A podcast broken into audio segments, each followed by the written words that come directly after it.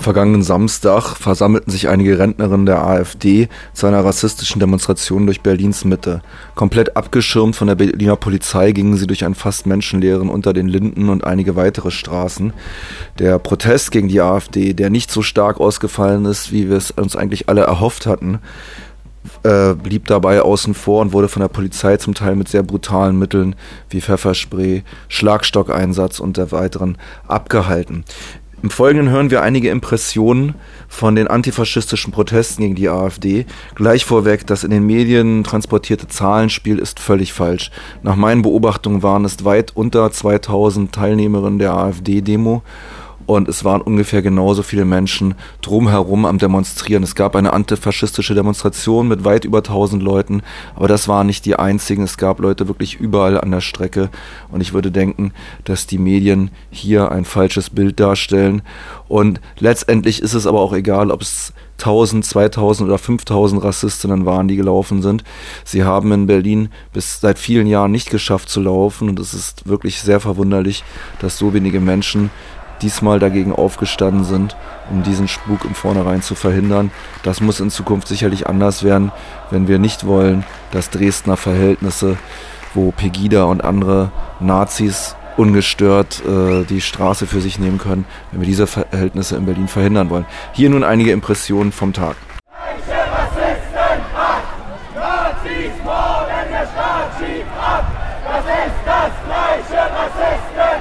Weil Angriffe gegen Antifaschistinnen und Geflüchtete von uns eindeutig verantwortet werden müssen. Wir demonstrieren und blockieren heute hier entschlossen, denn auf der anderen Seite steht die AfD mit ihren Anhängern. Nationalisten, Rassisten, Sozialchauvinisten, Sexisten. Die Partei kritisiert jetzt vor allem die Migrationspolitik der Bundesregierung, hetzt gegen Unterkünfte für Geflüchtete und hilft dabei, mit Lügen und Panikmache rassistische Vorurteile in der Bevölkerung zu mobilisieren. Wir wissen es alle. Was die AfD als Asylchaos bezeichnet, ist die härteste Verschärfung des Asylrechts seit Anfang der 90er. Abschiebungen werden zum Alltag, Erstaufnahmeeinrichtungen gleichen Gefangenenlagern. Geflüchtete sollen sechs Monate und länger in Erstaufnahmeeinrichtungen ausharren müssen, während ihnen grundlegende Rechte verwehrt bleiben. Dieses Gesetz haben alle Parteien mit auf den Weg gebracht. Sie reichen damit denen auf der Straße die Hand, die über Asylchaos reden. Diese menschenverachtende Politik des herrschenden Blocks verlangt eine Antwort von uns, so wie die rechten und rassistischen Bürgermobs mit ihren Parteien und Institutionen eine verlangen. Wir dürfen nicht zulassen, dass die soziale Frage und die sozialen Konflikte rassistisch aufgeladen werden. Wir dürfen nicht zulassen, dass Flüchtende in Berechtigte und Unberechtigte aufgeteilt werden. Wir dürfen nicht zulassen, dass die Regierenden die Grenzen auf und zu machen, wie es ihnen beliebt. Alles muss man selber machen. Treten wir heute dem rassistischen Pack entgegen, treten wir für eine Umkehr in der deutschen und europäischen Fluchtpolitik ein. Lasst uns klug nach neuen Wegen suchen, solidarisch und grenzenlos.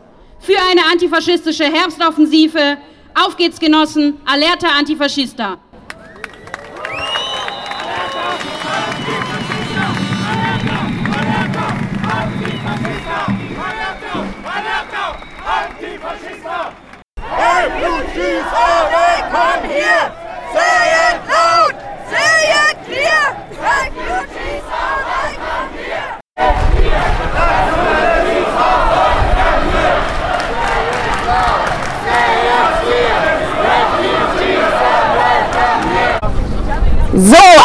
Wunderschönen guten Morgen. Schön, dass ihr alle da seid, auch wenn der Anlass leider nicht so positiv ist. Die AfD hat für heute bundesweit eine Demo angekündigt als Höhepunkt ihrer rassistischen und reaktionären Mobilisierung.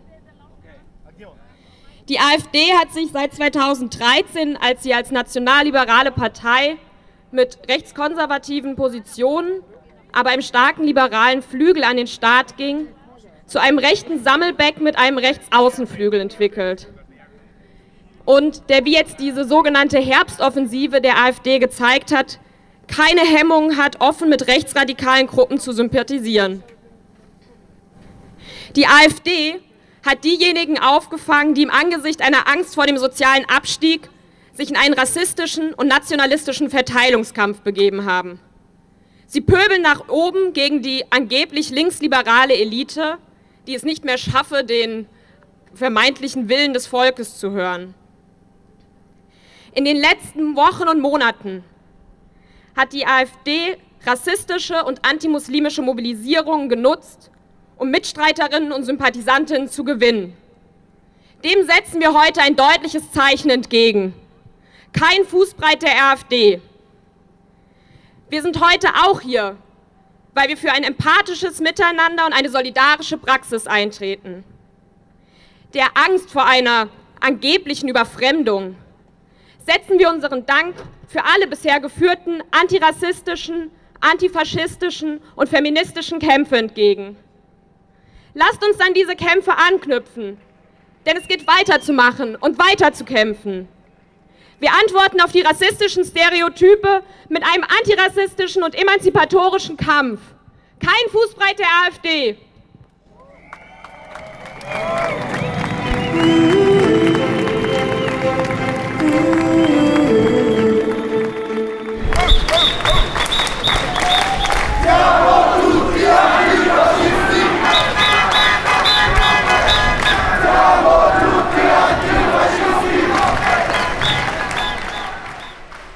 Wie eingangs schon erwähnt, gelang es den Demonstrantinnen nicht, die Demo der rechten AfD zu blockieren.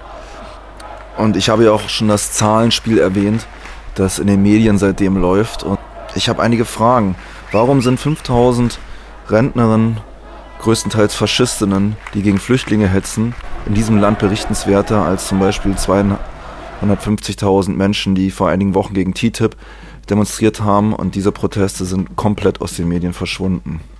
Eine weitere Frage ist, was ist die Funktion dieser rechten Aufmärsche bei der Inszenierung Merkel-Seehofer? Ich will hier auch gleich eine mögliche Antwort liefern.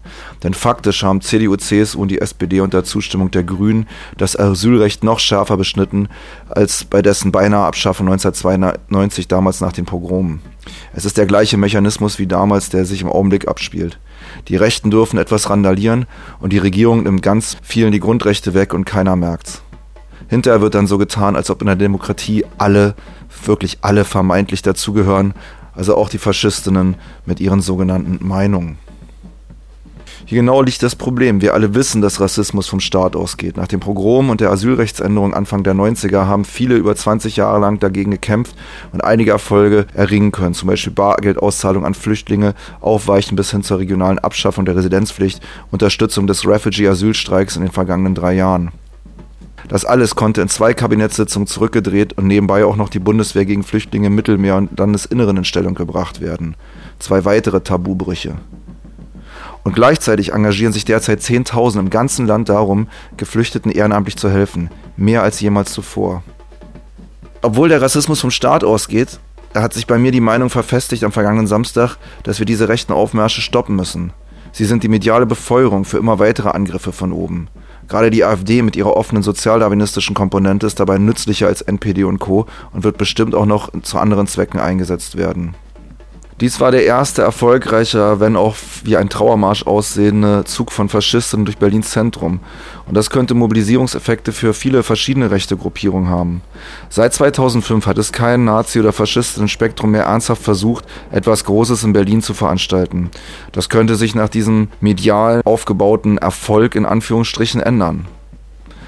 Die Aufgabe in Berlin ist wahrscheinlich jetzt erstmal Begida von der Straße zu fegen, die ja jeden Montag oder fast jeden Montag in Moabit versuchen zu nerven. Und dann dafür sorgen, dass sich solche Veranstaltungen wie am vergangenen Samstag nicht mehr wiederholen.